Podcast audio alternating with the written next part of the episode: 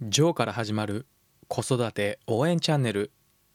このチャンネルではワンオペ経験7年のジョーが子育てのことやビジネスのことを解説しています。こんにちは。いかがお過ごしでしょうか？ジョーです。本格的に年末モードになってまいりましたね。すでにお休みに入っている方もたくさんいらっしゃると思いますが私は昨日が仕事納めでした。仕事納めといってもリモートワークを在宅で行っているので仕事はしますが移動の時間がなかったり人混みの中を歩いたりする必要もなく快適に仕事を収めることができました。それにしても今年は本当に大きな変化の年でしたね。もうお察しの通りですけれども新型コロナウイルス感染症の流行によって我々がこれまで経験したことのない状況に追い込まれ価値観も大きく変わらざるを得ない年となりました。このような状況の中で大企業などではあまり仕事をしていなかったといいますか一般的に言う窓際族といえばわかるんでしょうか。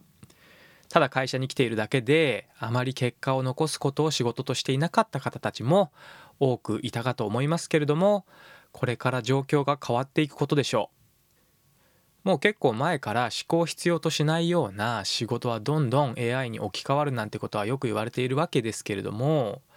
今回の新型コロナウイルス感染症の流行によるリモートワークの普及によって確実に結果を報告する必要があるということも少なくないのではないかと思います。まあでもこれ当たり前といえば当たり前なんですよね。例えば営業職で考えますともちろん結果を出すことは必要なんですけれどもこれまでは外回りをしてくると言って時間を潰すような人もいたのではないかと想像しているんですけれどもそんなことも出張ができなかったり顧客訪問もできないでしょうしそもそも外回りをしているような方たちは普段効率的にシステムを使った営業ツールを使うようなリテラシーの高さもないことが予想できますのでどんどん淘汰されていくのではないかと思ってしまいます。また特に日本の企業では年功序列という不思議な習慣がまだ残っている会社も多いと思いますがおそらく今後は企業も長く勤めているだけで大きな結果を残していないような人を抱えていく余裕もなくなってくるでしょうししかも平均寿命は未だに伸び続けてるという状況ですので年金だけで生活できるはずもなくて自分で自分の食いぶちを確保していく必要があるんですね。ですのでもう40だからとか50だからとか、まあ、もちろん60だからとかもそうなんですけども関係なく年齢にかかわらずいつでも新しいことに挑戦するというような心の若さというものは持っておきたいですね。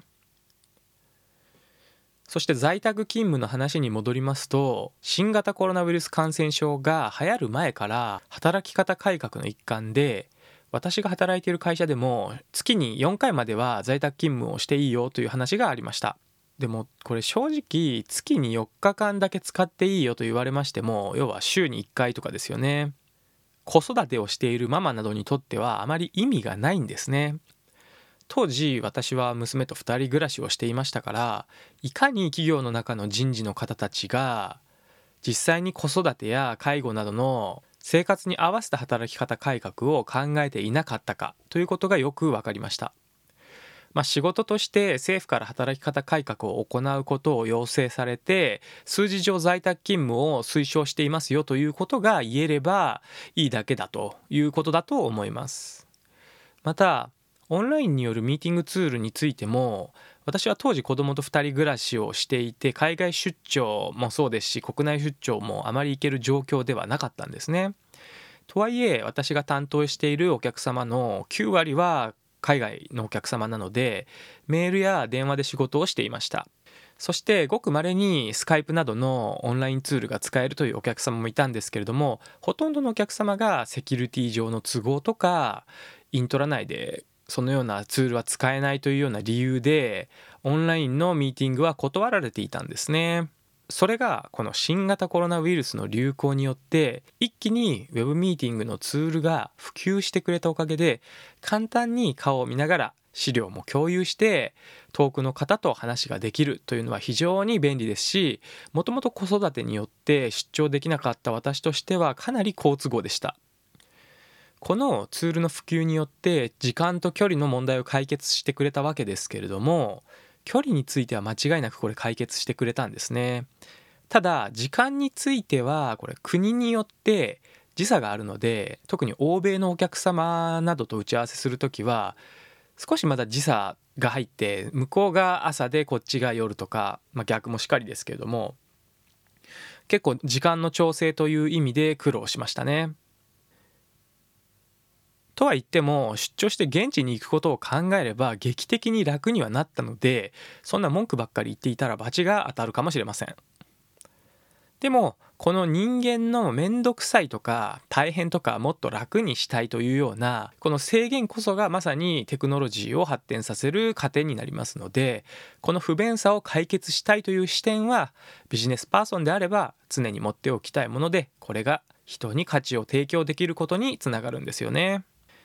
今後はおそらくですが新型コロナウイルスのワクチンが普及してこれまでのように恐れる必要がなくなったとしてもすでに変異種も発生しているようですしこの便利なオンラインとオフラインのハイブリッドの世の中がスタンダードとなっていくことと思います。オンラインもオフラインもそれぞれメリットとデメリットがありますからね。現状人と人とコミュニケーションにおいて、まあ、距離の近さであったりぬくもりだったりするようなことを感じることはできませんからオンライン飲み会というものはあまり流行りませんでしたよね。この実際に同じ空間を共有できるような自分が相手と一緒にいるような空間演出ができるテクノロジーが発展していくとオフラインのメリットが小さくなっていってオンラインの勢力が増していくんでしょうね。こうなると遠くにいる両親や家族ともすぐに会えるようになってまあ旅客という意味では航空会社も需要は減っていくでしょうしこれは旅行業界も同じく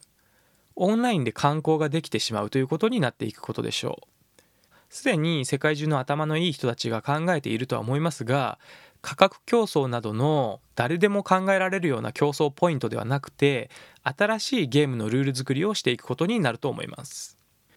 今年の新型コロナウイルスの流行によって変化せざるを得ない状況になったわけですけれどもこの状況をチャンスと捉えて大きく業績を上げている企業さんもありますよね。在宅需要に目をつけたお値段以上ふんふんふんというような素敵なキャッチコピーをお持ちの会社さんもとかもありますよね。ですので我々もこのような視点を持って常に柔軟な視点で挑戦し続けていくことが必要になってくるんですね。この挑戦をし続けるということは夢中になっているということなんで人はワクワクできてそしてこの気持ちが幸福感につながるという人も多いかと思います。